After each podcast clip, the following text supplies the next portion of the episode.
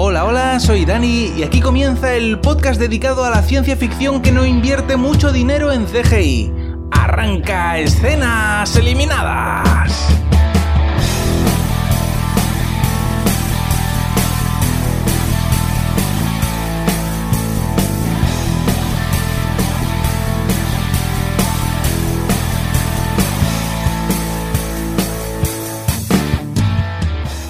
Esta semana voy a contaros qué sucede en el piloto de Breeze, Escombros, una nueva serie de ciencia ficción que ha estrenado la NBC la semana pasada. Y bueno, la serie comienza con un texto, con unas pantallas en negro, con un texto que nos explica que hace tres años se observaron los restos de una nave espacial extraterrestre dirigiéndose a la Tierra. Y que durante los últimos meses han estado cayendo restos del fuselaje de la nave entonces, nos trasladamos a un hotel donde el malo, uno, bueno, uno de los malos de Wynonna Earp, se reúne con unos tipos shady, con unos tipos siniestros. Esos tíos vienen a traerle un maletín con dinero. Hasta ahí todo bien.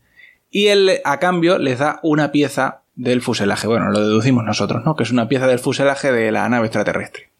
Justo en ese momento, ni antes ni después, en ese momento precisamente, aparecen los federales buscando al malo de Wynonna Earp. Así que tienen que salir todos corriendo, los tipos Shady y el malo de Wynonna Y bueno, empiezan a corretear, corre, corre, pillo por el pasillo del hotel. Y llega un momento que el malo de Wynonna se ve un poco ahí como acorralado, ¿no? Entonces dice, ¿qué, qué, qué voy a hacer con la pieza del fuselaje que llevo aquí oportunamente guardada en la chaqueta? Pues voy a guardarla en un cajón, en una mesita que hay aquí en el pasillo, que es buen sitio, ¿sabes? Esta pieza por la que me pagan un maletín lleno de billets, pues yo la dejo aquí, en un cajón, en un pasillo de un hotel.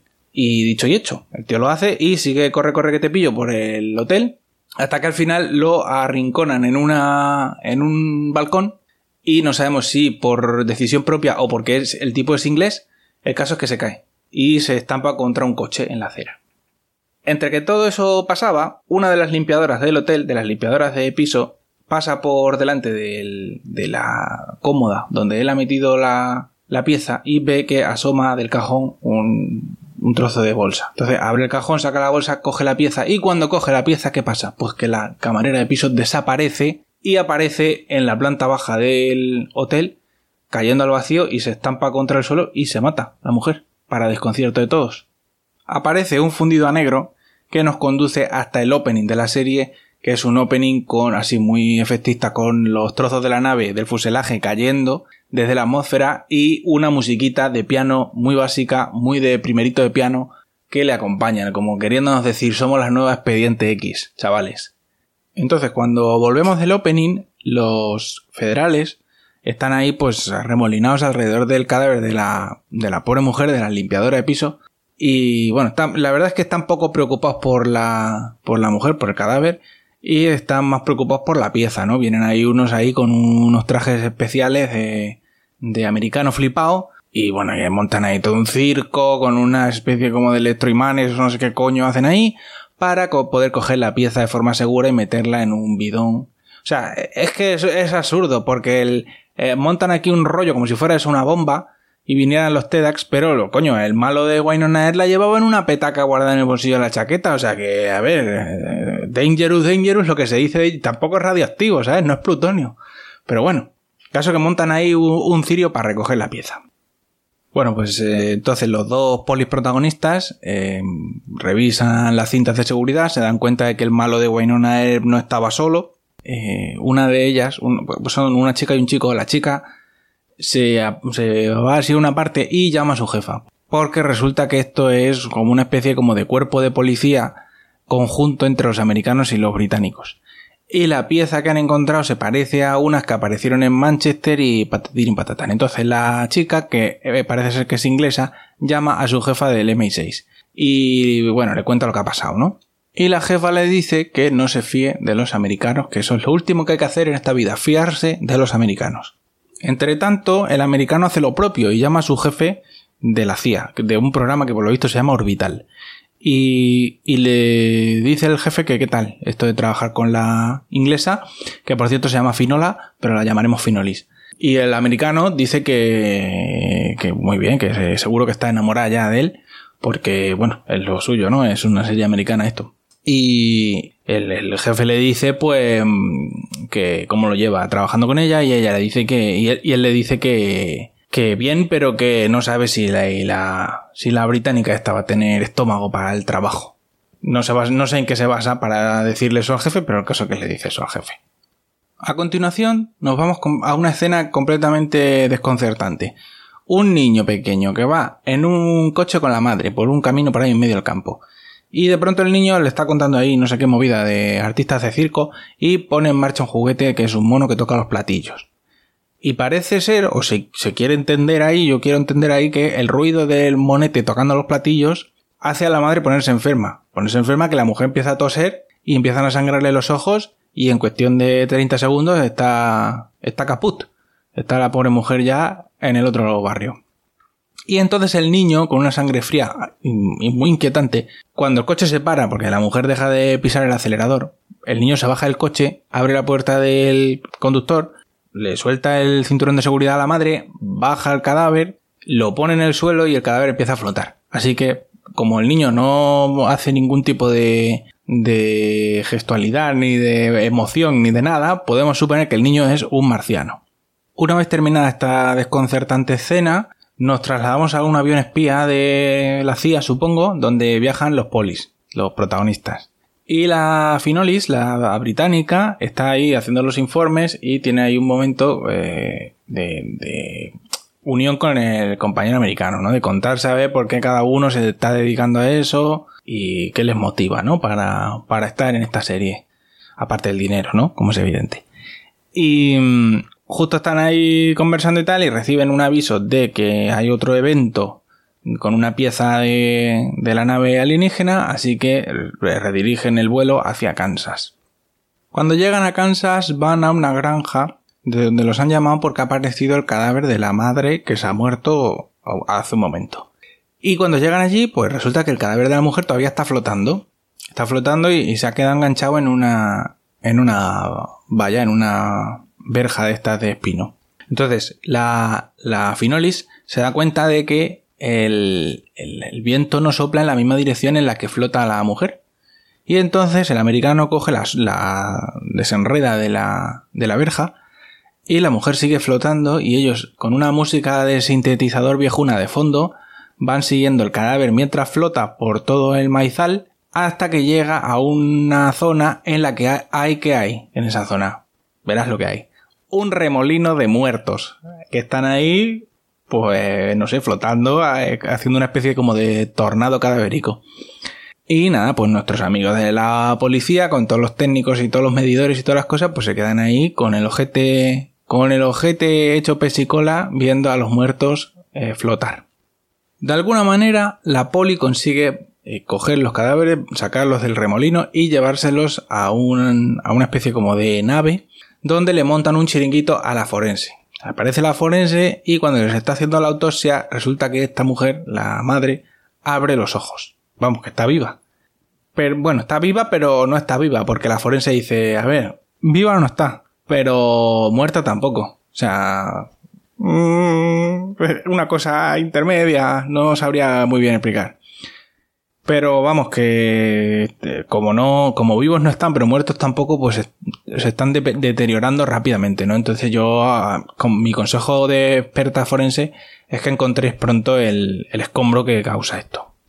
Total, que los dos polis se vuelven para el maizal y se ponen a registrar el coche de la madre. Y se dan cuenta, revisando los perfiles de los cadáveres, que no tienen nada en común más allá de que viven todos en Wichita aparece otro de los polis con unas cámaras de, con unos vídeos de unas cámaras de seguridad de una gasolinera donde se ve a esta mujer y se dan cuenta de que lleva en el coche un niño.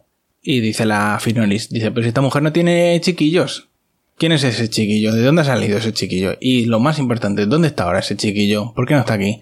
Vamos a buscar al niño este. Bueno, caso que cogen y se van a casa de uno de los, de los cadáveres flotantes. Y cuando llegan se encuentran en el, en el bosque que está junto a la casa, porque oportunamente hay un bosque, encuentran el cadáver de la esposa y un, un cacho de meteorito bien gordo. Y entonces eh, entran en la casa a, registrar y se dan cuenta viendo una foto de que el niño que iba con la otra señora es, hijo de este matrimonio. Y dicen, pero vamos a ver, si es hijo de este matrimonio, ¿cómo, cómo ese niño, por qué está ese niño con una señora que no, que no pertenece a esta familia? Ese niño, ¿por qué no está con sus padres? Bueno, registrando la casa encuentran unas cartas de un internado que está a 7 millas de la casa al que va la hija mayor. Y el poliamericano dice, pero vamos a ver, Finolis, ¿qué sentido tiene mandar a una niña a un internado a 7 millas de su casa? Total, que bueno, están preguntándose eso, pero la llaman por teléfono y le cuentan pues que sus dos padres pues que han recibido el abrazo del gran caput, ¿no? Y le dicen, oye, que estamos buscando a tu hermano pequeño también, que no sabemos dónde anda. Y la muchacha le dice, pero usted que está haciéndome una bromita, que, que estamos de cachondeíto. Que sepa usted que mi hermano se murió hace siete meses en un accidente de coche. Y entonces los Finolis y el poliamericano se miran como diciendo, what the fuck. O sea, vamos, que sí, que es un marciano, estaba clarísimo que era un marciano. Nosotros nos trasladamos con el niño, con el niño marciano, que eh, llega a un área de servicio, se acerca a una vieja, la vieja le pregunta que si está solo, que dónde está su madre, y como el niño no contesta, pues le dice, vente, que, te, que yo te llevo, te voy a llevar a la, no sé, a la policía o yo qué sé, lo que quieras hacer con el niño. El caso es que monta el chiquillo en el coche y cuando van de camino por la carretera, pues se repite la misma escena. El niño pone en marcha el mono de los platillos y le habla a la vieja como si fuera su madre. Y le cuenta la misma historia de los trapecistas que no sé qué. De vuelta en la casa de esta familia, pues ya aparece todo el equipo, ¿no? todos los cazafantasmas aparecen a llevarse la pieza de la nave alienígena. Y la, la Finolis se acerca otra vez al, al resto del fuselaje, que tiene así cosas flotando alrededor, y, y se queda ahí como nubilá y tiene una, como unas visiones con una señora que yo para mí que es la vieja de antes, pero la llama mamá. Eso no sé en qué queda. Pero bueno, volvemos a la casa y el poliamericano está interrogando a la hija que la han traído del, del internado. Bueno, interrogan a la chica que, bueno, lo único que nos aporta es que nos desvela el misterio de por qué va a un internado a 7 millas de su casa. Pues básicamente porque desde que se murió el hermano no hace más que pelearse ella y la madre, así que decidieron que era mejor que la chiquilla pues se fuera a un internado a vivir. Y el, bueno, les cuenta la historia de cómo murió su hermano, y el poli americano se pone mal, se afecta mucho, se tiene que salir de la habitación, así que suponemos que tiene un hijo muerto. Bueno, el caso es que terminan de hablar con la muchacha y entonces se reúnen fuera los dos polis a especular, ¿no? Y entonces la, la Finolis nos cuenta que sí, que no, que no era la vieja de antes la que ha visto en las visiones, sino que era su madre de verdad, eh, solo que también era vieja. Y, y le cuenta su teoría al poliamericano de que, de que ella piensa que, que el objeto este de la nave lo que hace es que coge de tu memoria algo y si estás mucho tiempo al lado del objeto, pues como que lo, como que lo hace real. Entonces ellos piensan que lo que ha pasado es eso, que la mujer está, eh, se encontró el objeto, como estaba ahí de luto por la muerte del hijo, eh, el hijo se le apareció, pero no era un hijo real, era un hijo marciano, y bueno, todo lo demás ya lo conocéis. Al final llegan a la conclusión de que, bueno, este niño marciano pues que va, va drenando a todo el mundo con quien se va cruzando y le, roba el flow, le roba la energía para seguir existiendo, ¿no? Y, eso es lo que va haciendo con toda la gente que se va, que se va cruzando. Esa es su teoría. De pronto la conversación se termina porque la forense llama por teléfono para decirle que todos los muertos que en realidad no están muertos, que tiene ahí en la, en la nave, que han empezado a susurrar el nombre de una señora. Y el, americano dice, pues yo no sé quién es esa señora. Y la les dice, es mi madre. Mi madre que está difunta, en paz descanse. Mientras todo esto pasa, los, los, del CSI están ahí viendo a ver cómo se apañan para recoger el, el cacho de nave. Y aparecen los, los malos del principio, los del maletín lleno de billetes, que están ahí en el bosque mirando a los de, a, a los de la poli. Y se dan, claro, los polis se dan cuenta, los apuntan con la pipa y entonces ellos cogen y se meten algo en la boca que asumimos que es una pieza de la nave, y desaparecen, se teletransportan. Con tan mala suerte de que el, el malo Barbas, que es el que tiene carisma, todo ok, se teletransporta bien al lado del coche, pero el otro malo se teletransporta eh, en la mitad de un puente. Entonces, pues le tiene que pegar un tiro y rematarlo porque mal. Total, que el poliamericano llama a su jefe para contarle que hay un tío que se ha teletransportado en medio del pilar de un puente y que solo se le ve de la cintura para afuera. El resto está dentro del pilar. Y bueno, pues teorizan ahí que esta gente está organizada, ¿no? ¿Quién lo, iba a sospechar? Que no puede ser que dos tíos random que andan por ahí comprando piezas que aparezcan así en el sitio que ellos están investigando en Kansas que no tiene nada que ver con lo que investigaron ayer. Y, bueno, llegan a la astuta conclusión de que efectivamente esta gente está de alguna manera organizada. Bueno, total, que Finolis y el americano al final deducen que el, que el niño marciano está repitiendo la misma ruta del día que se murió, del día que se mató en un accidente de coche.